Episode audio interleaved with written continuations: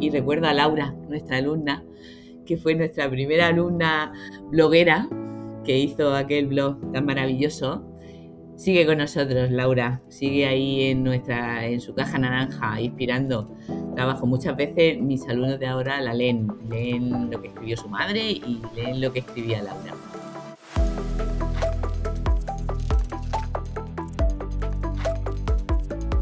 Siempre digo que mi tesis es y será mi estudio más importante, una investigación realizada en las aulas hospitalarias de la región de Murcia, gracias a mi participación en el proyecto ALTER, que por cierto fue dirigido por Paz Prendes, a quien ya tuvimos en el episodio anterior.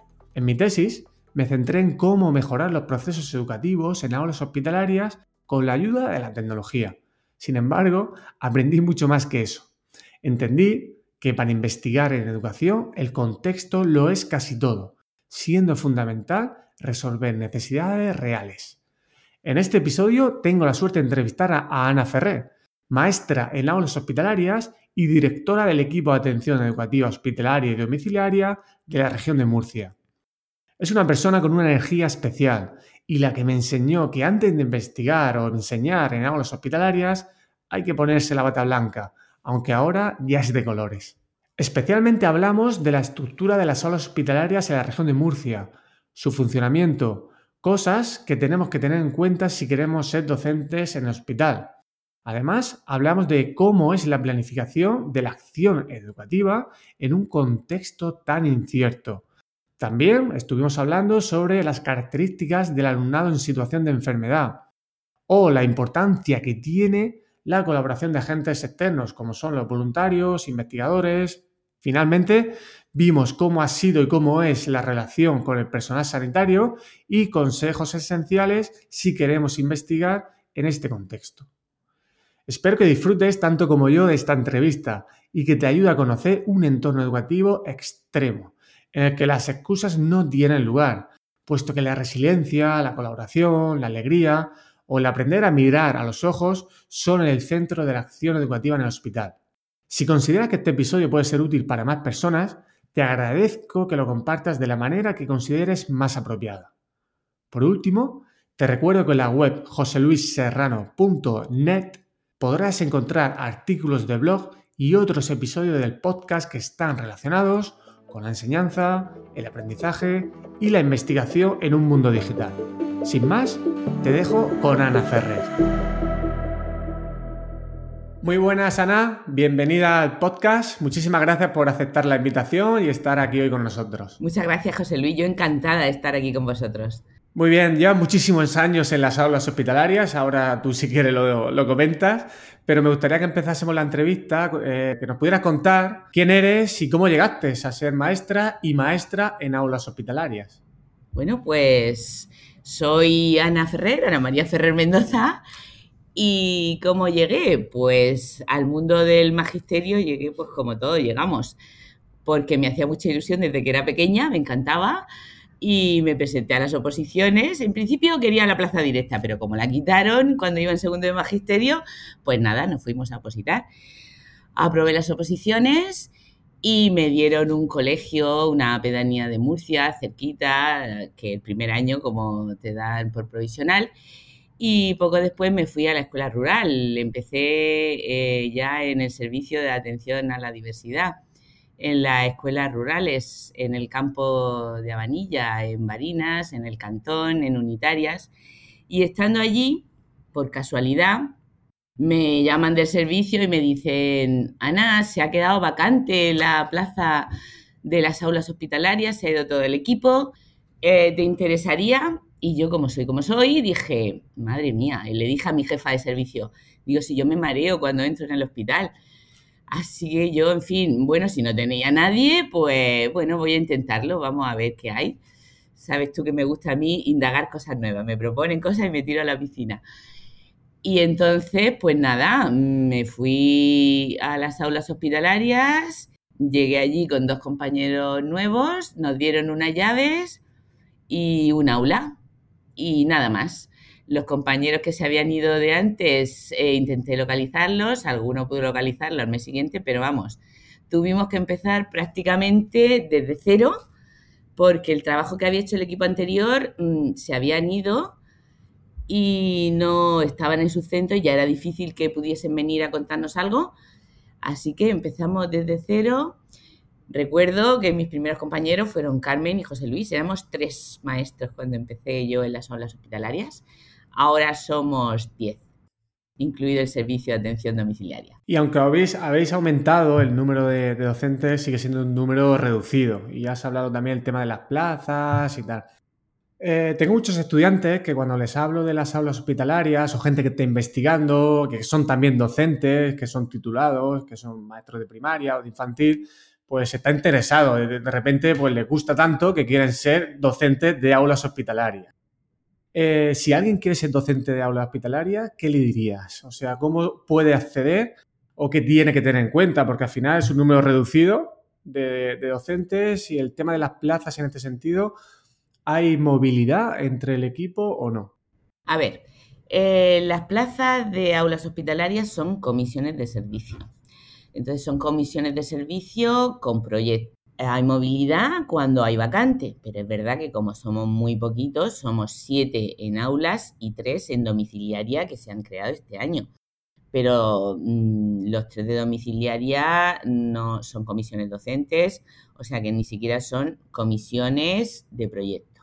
Entonces es muy difícil, que no imposible, pues si hay una vacante, sale la plaza y entonces se pide a comisión de servicio con un proyecto.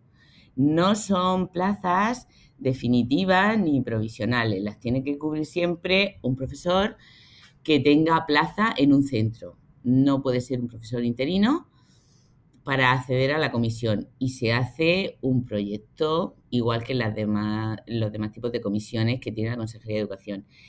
Porque tú dirás, ¿por qué eh, después de tantos años, y estas plazas están muchos años y espero que sigan, no salen como plazas definitivas que las pueda pedir un profesor y que se quede?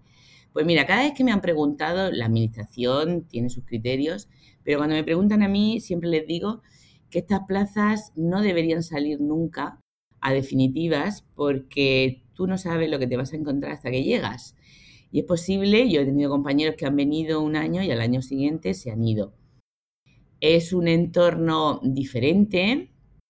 La dificultad también la tenemos en los centros, pero eh, la dificultad está en el manejo con niños en situación de enfermedad, con sus familias, con aulas abiertas, donde tú das clase y está rodeada de mucha gente, de personal sanitario, de los padres, del voluntario. No todo el mundo está dispuesto a eso. Eh, no existe una continuidad ni ves unos resultados. Es decir, tú no tienes un niño un curso entero donde puedas ver eh, el proceso, la evolución y lo que ha adquirido durante un curso.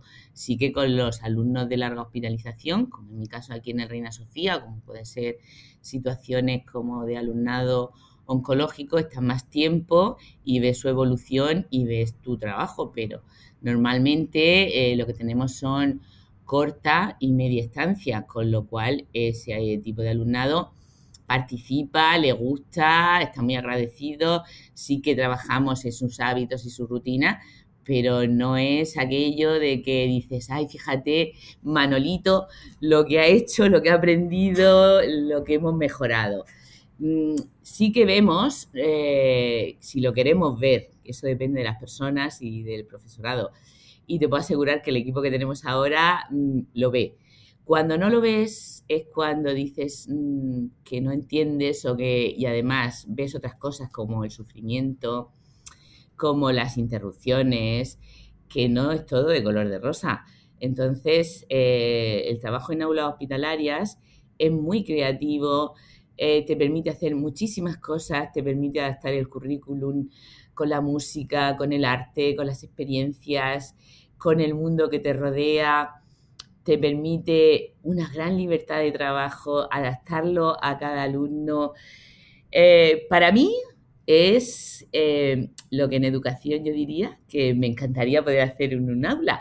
Pero claro, en un aula mm, ordinaria tenemos una serie de trabas y dificultades que no digo yo que no se pueda hacer, ¿eh? que yo seguramente lo haría, pero que en el aula hospitalaria te lo permite. Con lo cual, eh, no todo el mundo cuando llega, además nosotros trabajamos por proyectos, micro, microproyectos, proyectos de un día para otro, porque surge la noticia, surge la necesidad y nos adaptamos a ella, investigamos, buscamos, aprendemos con los alumnos y eso no todo el mundo eh, le gusta, es capaz de hacerlo, eh, cree en ello, porque al final tienes que creer en esa forma de trabajo y puede resultar para mm, otras personas estresante. Mm, así que cuando se pide la plaza definitiva y te encuentras con este panorama, entonces no puedes renunciar. Yo siempre he defendido que sea comisiones de servicio y a comisiones por proyecto para que la gente pueda venir. Mm, primero conocer, porque si hay que hacer un proyecto tienes que conocer el entorno donde vas a ir. Eh, segundo, mm, yo siempre invito a la gente que quiere entrar en aulas hospitalarias cuando hay una vacante a que venga a conocernos y vea lo que hay muchos cuando ven eh, la forma de trabajar, el entorno, los espacios, el alumnado, me dice, mira, no puedo. no puedo. Dice, creía que era otra cosa y no lo presentan. Con lo cual, mm, por eso el tipo, y vuelvo a tu pregunta, para trabajar en aulas hospitalarias, primero hay muy poquitas plazas, muy poquitas. Sí que puede haber vacantes, porque hay profesores que se van. Se puede crear alguna plaza, estamos en expectativa de que creen una nueva, pero eso es muy poco, muy poco. Muy bien, Ana, comentabas que no todo es de color de, rosa y, buena parte de culpa de eso seguramente lo tenéis en el gran trabajo de divulgación y difusión de todo lo que hacéis, de lo bien que se habla de vosotros, tanto las familias como los alumnos. Y claro, muchas veces, como tú dices, pues el, personal docente puede estar un poco, a veces coge una idea difusa de lo que tenéis ahí, que por un lado es maravilloso, pero por otro lado es intenso. Pero antes de profundizar en, lo que hacéis, en cómo lo hacéis, me gustaría también que nos hablaras de la estructura que tenéis. Has hablado de la atención en domicilio, has hablado de varios hospitales, Cuéntanos de forma genérica cómo es la estructura de las aulas hospitalarias en la región de Murcia. A ver, la estructura de las aulas hospitalarias, aunque se crean en 1984, no existía una orden por la que se creaba formalmente. La orden es de mayo de 2012 y a partir de ahí se conforma lo que se denomina, y es en nuestro nombre, Equipo de Atención Educativa Hospitalaria y Domiciliaria de la región de Murcia.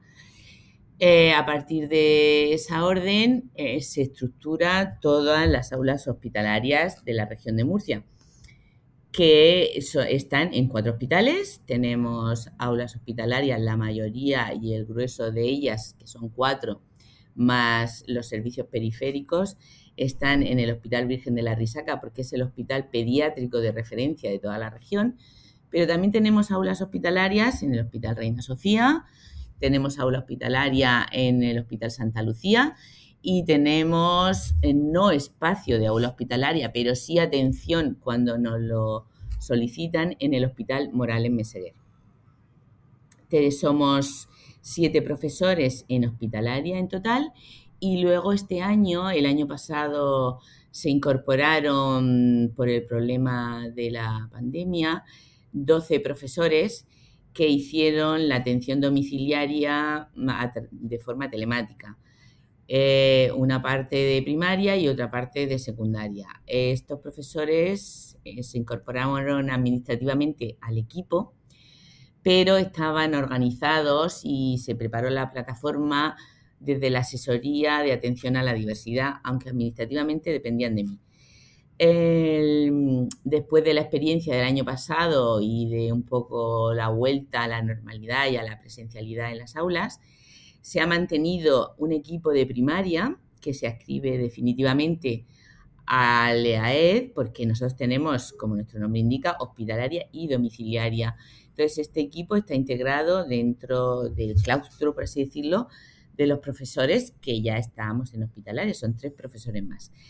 Eh, la domiciliaria de secundaria no se han incorporado profesores, se sigue realizando como se hacía anteriormente a la pandemia con una bolsa de voluntariado y dependen de la asesoría de atención a la diversidad. Y luego, además de esta estructura organizativa que he comentado y espacial de donde estamos, contamos también con el apoyo de profesores voluntarios. Tenemos una profesora voluntaria del ámbito científico-técnico, que es Meiji, que da matemática, física y química en el Reina Sofía, y ella está como voluntaria de ciencia terapia. Y luego tenemos una profesora que nos presta el Instituto Elías Cascales, que da inglés. Ellos eh, son el apoyo porque en el Reina Sofía todo el profesor, todo el alumnado que tenemos es secundaria, bachillerato y FP.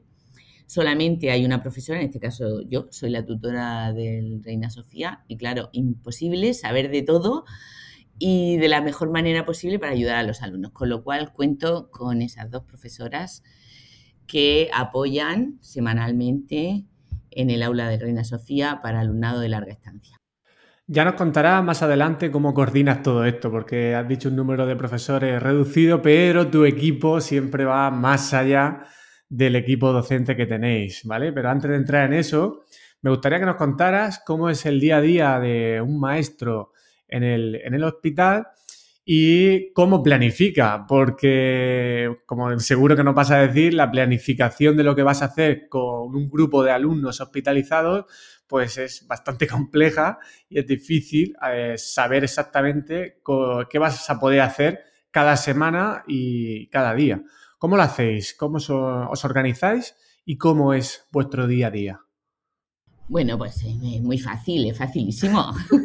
El que llega nuevo, cuando hemos tenido alguna baja, cuando nos ve, yo siempre le digo, antes de que entre por la puerta, digo, tranqui, tú el primer día mira, observa, acompaña a los profesores y ya después, el segundo día, pregunta. Pues nada, eh, nosotros tenemos una estructura organizativa global para saber por dónde vamos, lo que hacemos y a dónde queremos llegar. Esa estructura se conforma en el mes de septiembre y gira en torno a un eje temático de trabajo que es el que le da el tema a nuestro certamen literario. Cada año eh, nuestro certamen literario trabaja un tema. El año pasado fue la música, este año son los recuerdos. Conforme a ese eje temático, nosotros configuramos en septiembre una programación quincenal que esté incardinada en ese tema de trabajo y que toque todas las áreas del currículum, quincenalmente, ¿vale? Y se va cambiando, ¿vale? Eh, pues por ponerte un ejemplo, este año con los recuerdos nos ha, nos ha costado, ¿eh? Poder ahí entrelazar el tema con el currículum, pero lo hemos conseguido. Por ejemplo, recuerdos matemáticos, eh, matemáticas en la historia que recuerdas, cosas así. Eh, que van formando los temas de trabajo cada 15 días. Además ahí incardinamos también días como el cáncer infantil, el Día de la Paz, el carnaval, la fiesta de Navidad. Ahí vamos incardinando temáticas que van surgiendo y que son hitos en el curso escolar. Además de eso, pues siempre está que te llaman y te dicen, Ana, ¿queréis participar, por ejemplo, en el IBAF, en el certamen de cine que se celebra en Murcia? Ah, sí, pues entonces nosotros no hacemos solo sumarnos a participar en el IBAF viendo cortos y, que los niños voten y que el, especialista nos hable de cómo se hace una película. Nosotros preparamos ese tema anteriormente y lo metemos dentro de la programación de esos 15 días. Vale, eso es la estructura global que tenemos. Y ahora, ¿qué hacemos cada día? Bueno, pues el equipo docente que llega a las 9 de la mañana, eh, lo primero que hace es sacar los alumnos que tenemos ese día. Te vas al ordenador de administración y sacan los alumnos. Los que tienes del día anterior ya los conoces y tienes unos nuevos que tienes que ir a visitar y tienes una serie de actividades que tú ya tienes. Por ejemplo, escribir para el certamen de relatos. La presentación puede ser esa. Si esa es siempre, le hablamos del certamen de relatos cuando nos presentamos, porque es una primera toma de contacto. Y así conseguimos que participen y se interesen y además les regalamos el libro del año anterior. Es una labor de animación a la lectura, de abandonar un poco las tecnologías que las tienen ya metidas hasta por las orejas, te reciben con el móvil, con la tablet, con el ordenador y yo llego con el libro y el boli. Ay, digo, es que soy muy antigua, esto soy muy antigua y llevo una PDA, que es papel de apuntar, PDA. Así, ellos se ríen porque el humor es nuestra mejor forma de conectar en este tipo de situaciones. Bueno, además de llevar una actividad de presentación para los alumnos nuevos, eh, una vez que hemos sacado el listado, cada profesor de su área o zona de trabajo, entonces organiza lo que ya han preparado en el equipo para hacer durante esa semana. Ah, hay un trabajo que se realiza en el aula, dependiendo de lo que vayamos a hacer, Luego decirte también que nosotros trabajamos por días temáticos. Los lunes son literarios, los martes son artísticos, los miércoles son científicos, los jueves son descubriendo el hospital y los viernes son musicales. Todo ese trabajo que yo te he contado global que marca eh, nuestra función va metido en cada uno de esos días. Si el lunes yo sé que vamos a trabajar cosas de literatura, vamos a hacer más hincapié en el certamen literario, pero también si ha venido un escritor que hemos invitado, si vamos, estamos haciendo actividades de educación responsable sobre la poesía, todo eso va en ese lunes. Todo eso, aunque contado parezca un lío, no lo es. Nosotros tenemos un calendario que se queda cerrado en el mes de septiembre tenemos las actividades de cada día, tenemos las intervenciones de los programas puestas en un calendario. Los profesores saben en cada momento lo que estamos haciendo, pero es que además de 9 a 10, esos profesores se sientan en una mesa redonda, y es redonda la mesa, donde comparten las ideas que les han surgido a raíz de lo que tenían, porque puede ser que la tarde de antes yo haya visto un vídeo o mi amiga me haya comentado algo que me interese muchísimo y que venga al pelo a la actividad que voy a hacer. Y lo que vamos a hacer es compartir para llevarla a cabo. Así que puede ser que a las 10 menos 10 me llamen a mí, a Reina Sofía, y me digan, Ana, hemos pensado que nos vamos a hacer una foto de esta manera porque vamos a crear un Canva con los críos haciendo una intervención para el lazo rosa del cáncer de mama. Y eso lo hemos decidido hace 10 minutos. Pero no hay problema porque este equipo se suma. Y, lo que yo siempre digo, un equipo que suma da resultados multiplicados. Este es nuestro día a día. A las 10 salimos de esa mesa redonda y cada profesor se va al espacio, a su aula o a las intervenciones que tenga que hacer, habitación por habitación, con los alumnos.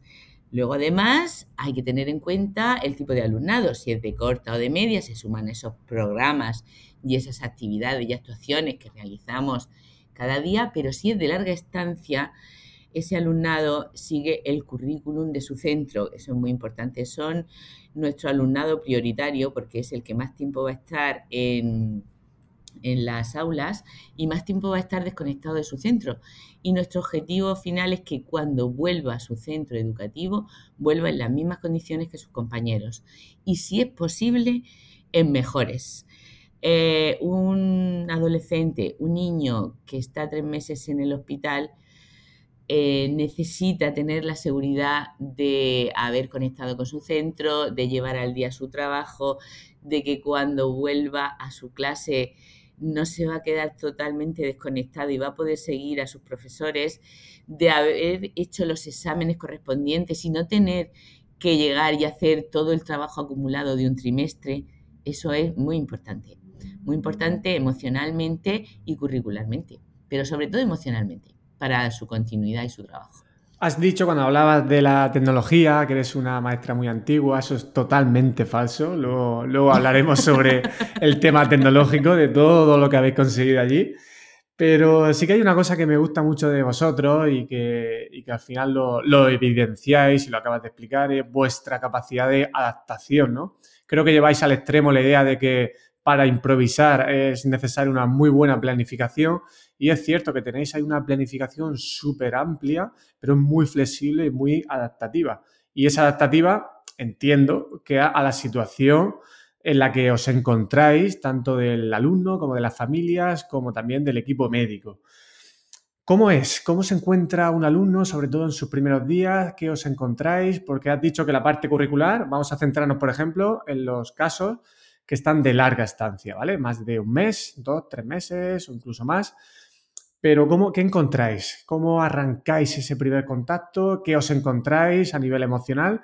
Y luego, ¿cómo lo curricular conseguís ahí, en esos casos, casarlo bien con la parte emocional y, y de salud?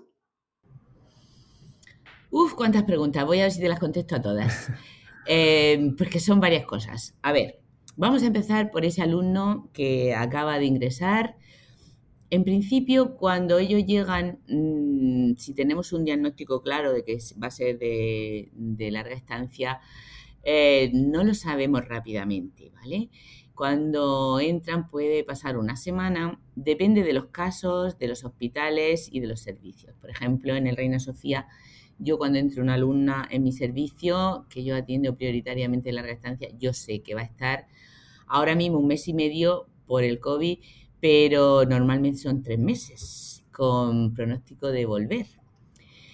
Es diferente a un alumno que va a entrar en el servicio de oncología, que no sabemos si va a entrar allí, que le empiezan a hacer pruebas.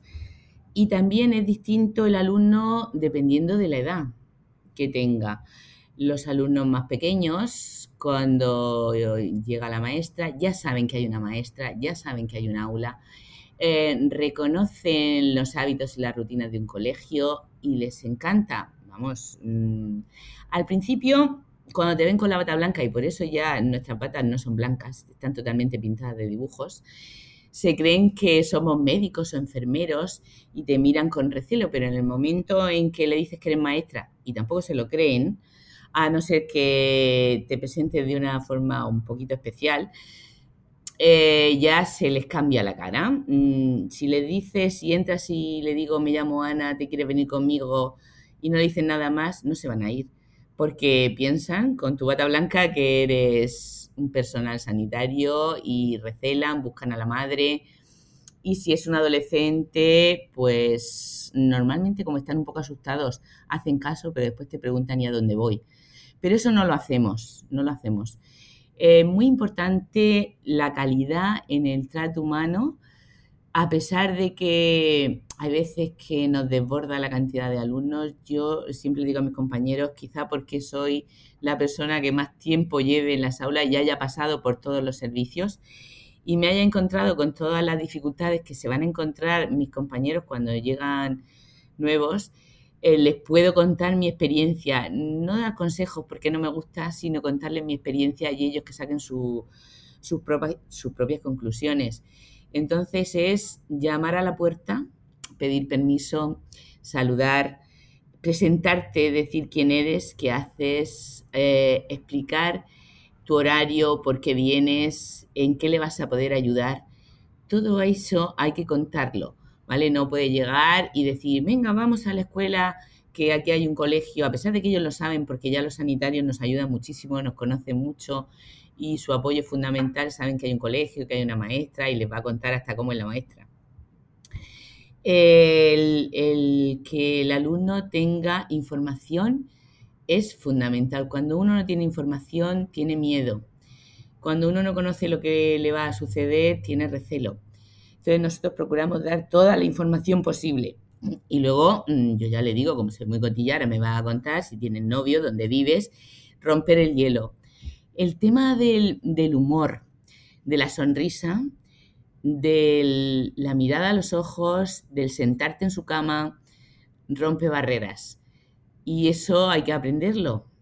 Hay que aprenderlo y hay que hacerlo. Y cuando tú te das cuenta de lo efectivo que puede llegar a ser, es una de las mejores herramientas que tenemos para que ellos vengan al aula y quieran seguirnos en lo que le vamos a proponer, porque una cosa muy importante, el que los niños en situación de enfermedad, niños y adolescentes, vayan al aula y quieran seguir su proceso educativo en el hospital es voluntario, no están obligados. ¿De acuerdo? Entonces te los tienes que ganar día a día y te vas a encontrar situaciones, hemos hablado de los pequeños, pero eh, me voy a los adolescentes que cuando llegas a la habitación y te presentas y dices que es la maestra y que le vas a dar clase, te dicen, y a mí que me estás contando para tres días que voy a estar aquí o que me he roto una pierna con un accidente de moto, maestra, si yo ya no voy al instituto, maestra, si tal. Y entonces pues yo saco una baraja de cartas y le digo, pues nada, vamos a echarnos una partida y estoy dando clase de matemáticas con él. Y te lo ganas y lo invitas a que venga al aula y en esa tesitura es en la que entramos en la dinámica del, de que ellos vengan al aula. Y ya no sé qué más me has preguntado porque me he quedado en cómo recogemos a los alumnos. ¿Qué más me has preguntado? No, todo bien respondido. Y hay una cosa que me impactó mucho cuando estuve allí con vosotros en 2012 y es que le dais la vuelta por completo a cómo llega el, el alumno al aula hospitalaria y cómo sale. A mí me alucinó mucho cómo veía a niños que salían de oncología que se ponían tristes cuando les daban el alta, porque estaban a gusto con los payasos, estaban a gusto con los docentes.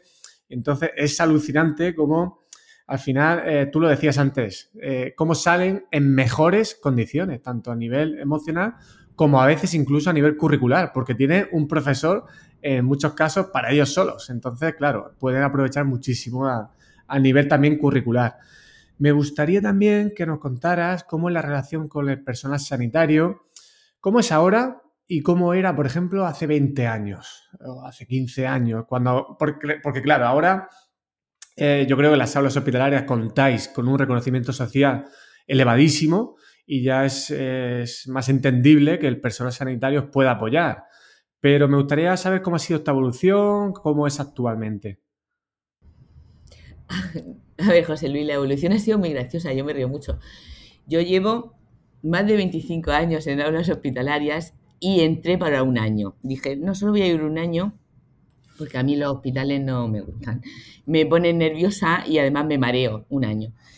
Pero me quedé ahí enganchada y ahí estoy. Pues bueno, yo te voy a contar una anécdota de cuando yo llegué hace 25 años que hice mi primer carnaval. Mm, el carnaval es uno de los proyectos que eh, el equipo prepara con más mimo e ilusión, porque y además implica a muchísima gente y pretende ser eh, un factor de normalización y de apertura tanto al personal sanitario, al resto del hospital, como a los alumnos, a los padres y a los centros, porque colaboran todos. Bueno, pero ya hablaremos después si tenemos ocasión. Bueno, mi primer carnaval aquello, mm, yo me encontré con un aula que tenía un patio y tenía una tienda de indio. Y yo dije, tampoco tenía muchos materiales, éramos solo tres maestros, pero llegaba la época del carnaval y yo dije, ya está, nos vamos a vestir de indios. Y yo, pues nada, con la bolsa en el hospital, pues viendo lo que tenía por allí de recursos, había bolsas de colores, de las que utilizaban se las pedía la limpiadora, con papel de seda nos hicimos los flecos, con cintas eh, decoradas que hicimos con cartulina y unas plumas que compré, pues nada, los tocados, nuestra tienda de indio, les ensayo una canción. Ah, y el día del carnaval, pues yo salgo con mis criaturas todas emocionadas, que ese día estaban los primeros preparados allí con su disfraz. Los que les dieron el alta se fueron llorando porque no iban a poder salir. Bueno, una cosa, pero hice un carnaval pequeño por mi servicio, por mi pasillo del servicio. Pero yo sola, allí ya está. Y salimos todos, nos pintamos ahí con los rotuladores, que entonces no teníamos nada. Y salimos por allí, por nuestro pasillo, cantando una canción india que yo tenía de educación infantil, mis críos tocando el tambor para arriba. Entonces el personal se escondía detrás de las puertas de, las habitaciones y se morían de vergüenza de verme a mí vestida de india con todos los críos que nos pasamos pipa. Ese fue el primer carnaval. Cuando yo llegué al hospital, claro, mm, conocían a los maestros que había anteriormente, y, pero empezamos a hacer actividades y cosas. Eh, tengo que decirte que las personas y el personal sanitario que teníamos en la planta más cercana al aula, cuando te veían día a día lo que hacías, se incorporaban contigo, te ayudaban, pero yo recuerdo que abrían la puerta de mi clase sin llamar, sin pedir permiso, sin decir nada. Yo paraba la clase y decía, buenos días. Y le decía a los críos, eh, ¿verdad que cuando uno entra a un sitio saluda y pide permiso? Y los chicos decían, claro, claro, aquella persona que había entrado, fuese médico, auxiliar o enfermero, ya se daba cuenta de que no podía entrar así, que era un sitio donde se estaba trabajando. Y entonces le explicábamos, entraba y le explicaba, yo le explicaba y los creo le explicaban lo que estábamos haciendo. Fui un poco, mm, fuimos el equipo que había entonces, pero es que yo era la que tenía la clase más numerosa de escolares, los otros iban por las habitaciones, educando al personal en ese sentido. Yo recuerdo que había un enfermero que entraba y a lo mejor estábamos haciendo plastilina, trabajando la psicomotricidad gruesa o fina, dependiendo con los críos, y me decía, ya está la maestra jugando. Y yo lo sentaba en la mesa conmigo y le explicaba lo que estábamos haciendo. Aquel enfermero que sigue todavía mm, mm, me dice, señora maestra, lo que yo he aprendido con usted. Eh, pues, al final nos hizo una bruja de plastilina porque aprendió con nosotros y nos la colgó de la clase la bruja de la buena suerte. Ha sido eh, un proceso largo, pero tengo que decir que de, yo me acuerdo la primera vez que fui a gerencia del hospital cuando llegué el primer año, el segundo año, a pedir hacer una fiesta de Navidad, que me ayudaran con prestándome un salón. Y no tuve nunca ninguna pega, ninguna mala cara, ningún no. Nunca he tenido un no. Mm, no sé, yo siempre he llegado con, con la emoción, con la sonrisa, con el explicando lo que quería y para qué lo quería y explicando cuál era el objetivo que tenía lo que iba a hacer pero no solamente yo, mis compañeras, el equipo entero. Y luego todo lo que pedíamos lo hacíamos. Y luego una cosa muy importante, José Luis, dar las gracias y hacer la devolución de lo que se ha hecho es súper importante. Yo le digo a mis alumnos, hay una palabra que os abrirá todas las puertas. Una que os abrirá y otra que no la cerrará jamás. La que os la abrirá será, por favor, y la que las dejará abiertas para el resto de vuestra vida será gracias. Y se queda así mirándome.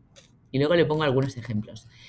Entonces, ahora mm, nos conocen en todos los hospitales. Bueno, tengo que decir que ayer cuando vino la gente de la Risaca hacer el programa de radio aquí con nosotros, pues preguntaron abajo en información dónde está el aula hospitalaria, a pesar de que me vienen todas las mañanas y me saludan, no la maestra, le decían, no sé, aquí no hay aula hospitalaria.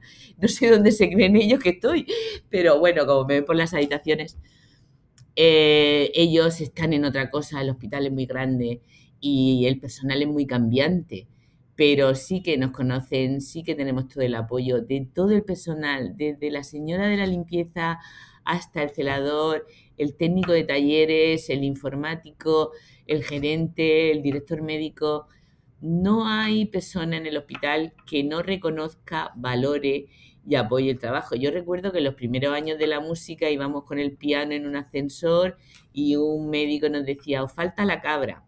Y entonces yo salía del ascensor y le decía, me perdonas un momento, es que te voy a explicar qué es esto del piano. Y se lo explicaba.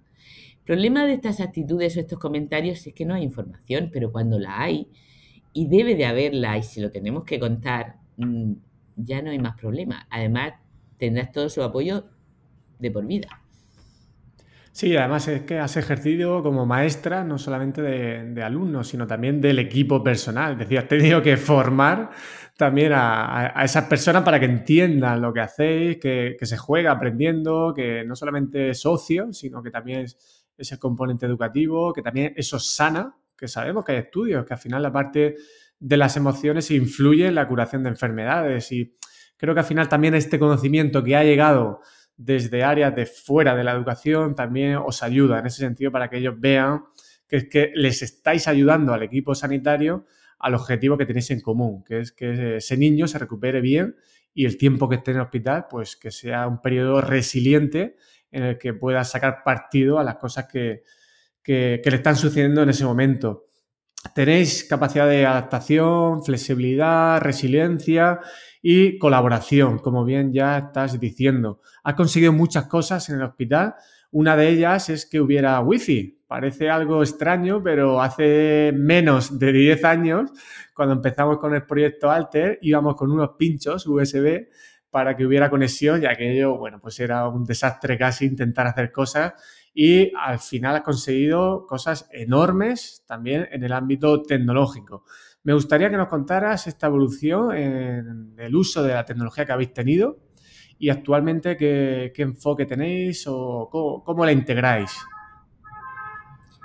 Bueno, pues empezamos mm, a caminar de vuestra mano, ¿eh? con vosotros, con el proyecto ALTE.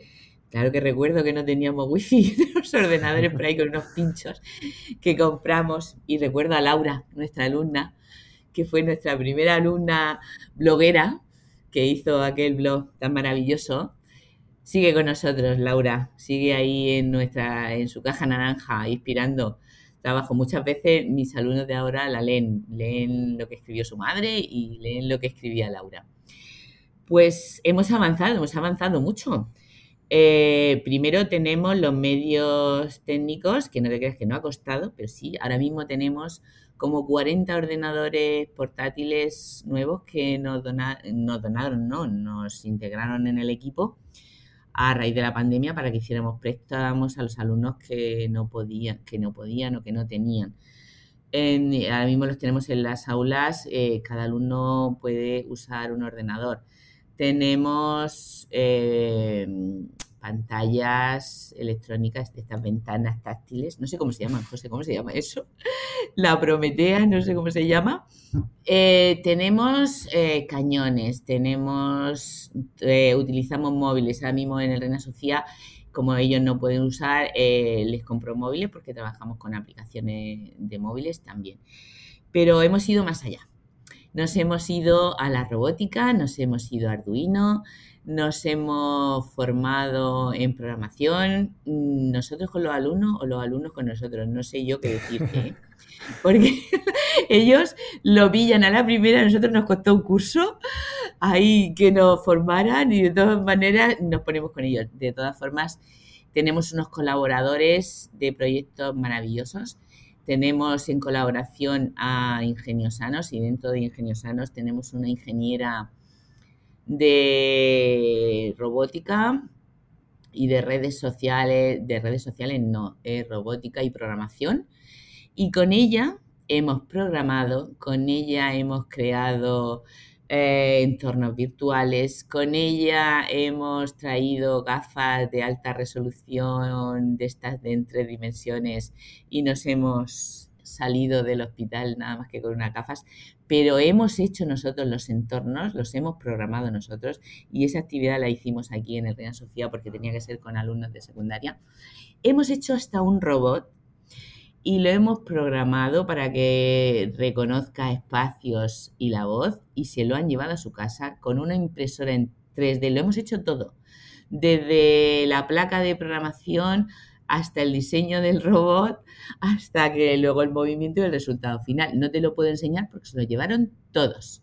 No me dejaron ni uno. Creo que tengo un vídeo por ahí porque es una cosa, fue una cosa espectacular. Lo hicimos con los ingenieros de la UPCT, con un proyecto con los profesores de ingeniería. Y me comentaban ellos, Ana, hemos dado con tus alumnas eh, la misma materia que damos en tres meses aquí con el alumnado de ingeniería. O sea que te puedes imaginar hemos hecho un avance increíble, pero no solamente en el Reina Sofía. también colaboramos, hay una empresa de informática que se prestó a hacer talleres de programación y llevar para que hicieran muñecos, los programaran y tal. Eh, si no recuerdo mal, se llama Conecta y es de Ana Susarte. Y ellos, eh, antes de la pandemia, venían y hacían talleres, nos donaban su tiempo y sus profesores y su material para hacer este tipo de trabajo de forma individualizada con el alumno de primaria, infantil, de las aulas de la Risaca. Qué chulo, habéis hecho muchas cosas de innovación, tenéis muchos programas en vuestra página web, que la pondré en la nota de los episodios, pues cualquiera puede acceder, lo tenéis muy bien organizado y recomiendo de verdad que cualquiera que esté interesado en saber qué hacéis, porque hacéis cosas de tecnología, de ciencia, hacéis cosas de música, de dibujo, en fin, tocáis todas las áreas y de verdad que lo tenéis muy bien mm, organizado en, ese sentido. Me gustaría ahora ver, eh, porque habéis colaborado con centros, con empresas, con universidades, eh, se han hecho estudios ahí con vosotros. Y bueno, cuando tú ves llegar al investigador, pues siempre ves eh, cosas, ¿no? Cosas que tú ves buenas intenciones seguramente, cosas que, información que se quiere recoger. Pero antes de todo eso, ¿tú qué le dirías a un investigador que le esté llamando la atención este tema y quiere investigar con vosotros, porque yo aprendí haciendo mi tesis con vosotros cosas que sigo aplicando la investigación en otros contextos. Entonces me gustaría que lo aprendí gracias a vuestros consejos. ¿Tú qué le dirías a alguien que quiere investigar con vosotros? Bueno, pues depende de lo que quiere investigar. Mm, depende de lo que venga, José. A ver, cuando a mí me dicen, mira, quiero hacer una investigación X de lo que sea, me gustaría estar allí, me gustaría... Lo que primero que hacemos es reunirnos el equipo y decirle, a ver, viene esta persona, eh, igual que cuando viene un alumno de máster también, que viene a aprender a investigar. Eh, lo que hacemos es reunirnos y decir, a ver, esta persona que viene, eh, primero le preguntamos qué quiere, qué necesita y depende de lo que necesite, pues le decimos si es posible que le vayamos a ayudar o no, porque igual pretende una cosa que no le vamos a poder ayudar y no lo vamos a tener perdiendo el tiempo, pero seguro que sí. Eh, una vez que está ahí el investigador, lo primero, primerísimo que tiene que hacer es ponerse en contexto y ver la realidad sobre la que va a investigar. Se tiene que sumergir, se tiene que poner una bata blanca y se tiene que venir de la mano del profesor. Y una vez que ve el contexto, seguramente cambiará lo que tenía pensado que iba a investigar. Seguramente. ¿Te ríes porque lo has experimentado en propia carne? Sí. Sí, yo en mi caso pues estuve ahí con vosotros de cuatro meses. Antes también tuvimos unos contactos, pero hasta, hasta que no me puse la bata, pues no me di cuenta de lo que realmente podía hacer con vosotros y, evidentemente tuve que hacer reajustes en mi tesis porque el contexto, yo recuerdo salir días eh, con mal cuerpo porque obviamente estaba pensando en los niños, pero también estaba pensando en mi tesis y yo me daba cuenta que, que no, que así no iba por el buen camino, que tenía que rectificar muchas cosas. O sea que es un gran, un gran consejo. Yo creo que se puede resumir en ponerse la bata blanca. O de colores, como, como ahora tenéis. en ponerse la bata blanca. Y luego hay una cosa muy importante y que creo que mis compañeras lo han aprendido de mí. Y es que mm, si estás aquí en el equipo, ayuda, ayuda porque hay veces que no podemos. Y yo recuerdo eh, verte allí en el ordenador y entrar por ahí y decir, José, que no va, que esto no va, que, no podemos, échanos una mano. Y te tenías que dejar aquello que estabas haciendo de tu tesis y venirte con nosotros porque no iba. Pero eso pasa con todos. Todo el que viene al equipo te puedo asegurar que al final dice, mira, esto ya lo haré en mi casa porque aquí no puede ser. Eh, son muchos niños, son muchos espacios diferentes y todas las manos son pocas. O sea que, y fíjate que tenemos voluntariado, empezamos con tres profesores, ya son siete, más los del SAIS, que cuando no atienden SAIS también nos ayudan.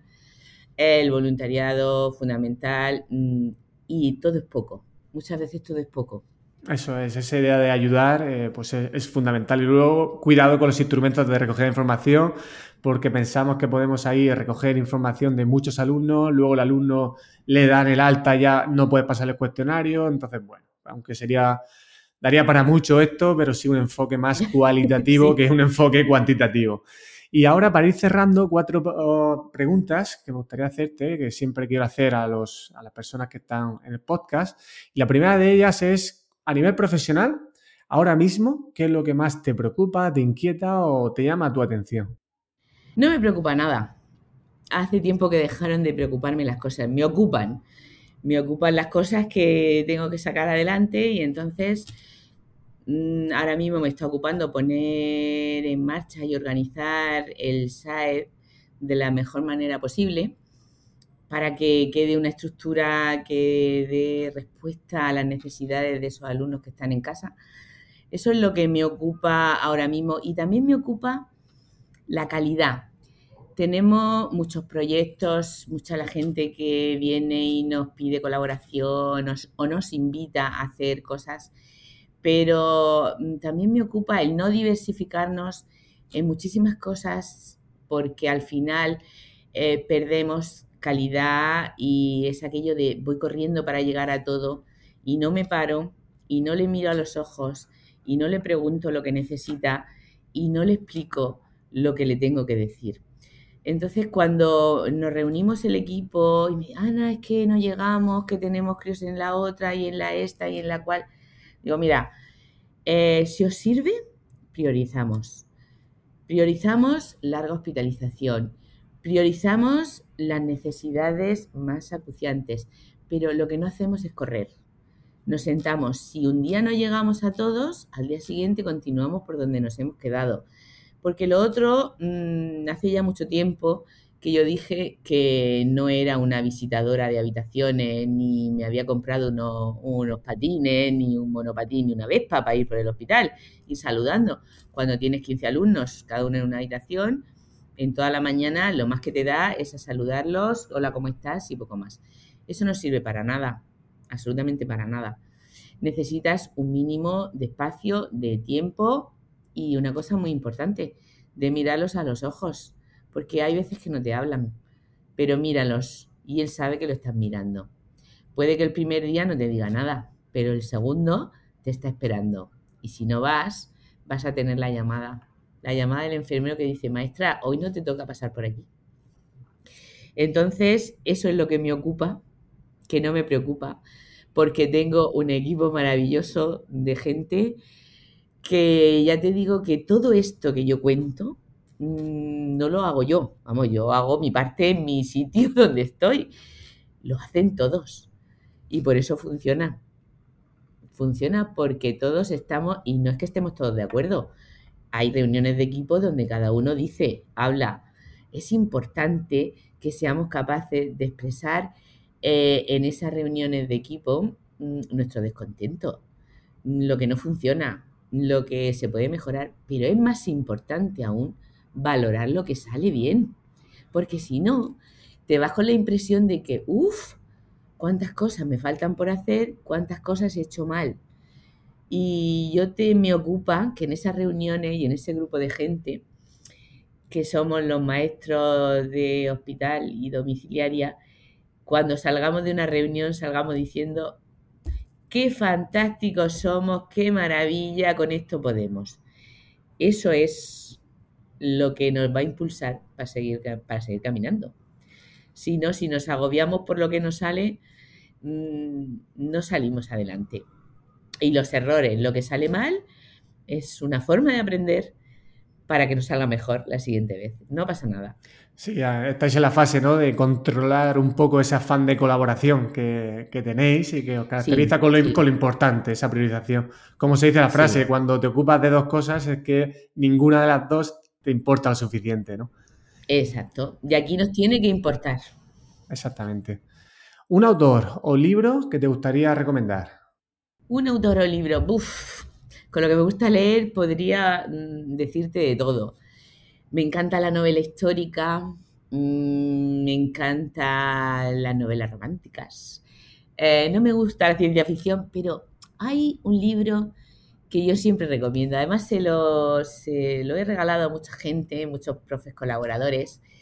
Se lo leen mis alumnas mmm, y me gusta muchísimo. Es El cazador de estrellas. No me acuerdo del nombre, pero es una historia cortita, maravillosa. Mi otra que también me gusta mucho es El profesor de música, también una historia cortita. Las dos cuentan un hecho histórico, enclavado, geográfico, ya sabes que soy profe de geografía e historia. Y en el cazador de historias hay la enfermedad de un niño por delante y en el profesor de música hay un profe descontento y aburrido que sale adelante gracias a un alumno. Son dos historias muy bonitas, muy cortitas, que yo siempre recomiendo. Muy bien, las la, la voy a buscar, pongo los enlaces en las notas de, del episodio, ¿vale? Y me lo voy a leer, ¿eh? Y me, y me, lo voy a leer. Muy bien, y bueno, para finalizar, Ana, ¿dónde te pueden encontrar? Si tienes web, redes sociales, correo electrónico, aquello que quieras dejar para que quien quiera contactar contigo te encuentre. Tengo todas las redes sociales del mundo, ya estuviste tú aquí, ya nos dijiste. Tenemos todas. Y además, decirte una cosa, que las utilizo con los, con los alumnos, ¿vale? Eh, para explicarles los beneficios de las redes sociales y lo que no son beneficios de las redes sociales. Eh, darle la visión desde mi punto de vista y que ellos me den la suya. Ellos son mis profesores. Cuando trabajamos en una red social, ahora ya mmm, yo tengo, a ver, tengo Twitter, tengo Instagram, tengo Facebook el equipo tiene una página web. Eh, y ya está, creo que tenemos de todo. Vale, no tenemos TikTok, ¿vale? Ya os lo digo, pues es que estamos en ello, estamos en ello. Y cuando hicimos, eh, tengo Instagram, el equipo tiene también todo. El EAE tiene un Instagram, tiene un Facebook, tiene una página web, tiene un Twitter, o sea que nos podéis encontrar en todos esos sitios. Además, intentamos sacar adelante como podemos, publicar lo que vamos haciendo, pero tenéis que tener paciencia. En el instante no podemos porque estamos con los críos, es cuando volvemos a casa y nos dejan. Tenemos todas esas redes sociales. Y hay una cosa muy importante. Eh, por ejemplo, para hacer el Instagram del equipo, eh, me han ayudado las alumnas del Reina. Son alumnas de secundaria y bachillerato y entonces ella me dice, enseño, la música de la historia se pone aquí, esto se publica de esta manera, esto se publica de esta otra. Y son ellas las que por la mañana, cuando hay alguna noticia importante que han hecho los pequeños, recogemos y son ellas las que ayudan en redes sociales, claro, bajo mi supervisión, pero son ellas, eh, tanto las alumnas mayores del Reina Sofía como los alumnos mayores del Hospital Virgen de la Resaca. Sí, en este sentido, el tema de, uso de redes sociales es una pasada, vuestra evolución, porque en el año 2011-2012 tuvimos un seminario de formación en el que presentamos herramientas como Skype, Google Drive, herramientas muy básicas. Y claro, cuando yo veo todo lo que estáis haciendo ahora, digo, ¿quién está detrás de aquí? Porque esto es increíble, la capacidad de aprendizaje y evolución que habéis tenido. Y una de las claves, aparte de que os encanta aprender, es que estáis tan cerca del alumnado que al final sois capaces de aprender de ellos y, estáis hablando su lenguaje continuamente. Y claro, sabéis que su lenguaje actualmente pasa por el uso de, de redes sociales. Pues Ana, muchísimas gracias, lo dejamos aquí. Gracias por tu tiempo, gracias por formar, gracias a que este podcast pueda formar parte de, esa tarea de priorización en la que ahora estáis, por tu labor, por tu energía, por todo lo que transmites y muchísimas gracias de verdad por, haber compartido este tiempo con nosotros. Pues muchas gracias a vosotros por contar conmigo y yo solamente espero que quien me escuche o la experiencia servirá. Esto lo colgaremos también en nuestra web, le daremos difusión y luego cuando nos llaman de la universidad para hablar con nosotros, pues ya tengo una herramienta más para transmitirles por si quieren saber más cosas. Muchas gracias, José Luis, de verdad. Muchas gracias a ti. Un abrazo, Ana. Gracias a ti también por escuchar este episodio. Te adelanto que con los dos próximos episodios inicio una colección destinada a ofrecer estrategias y hábitos para escribir y publicar artículos científicos. Para empezar esta colección, publicaré un audioartículo y después una entrevista realizada a Josep María Duar, catedrático de los estudios de Psicología y Ciencias de la Educación de la UOC y editor jefe coordinador de la revista International Journal of Education Technology in Higher Education. Hasta entonces, cuídate mucho.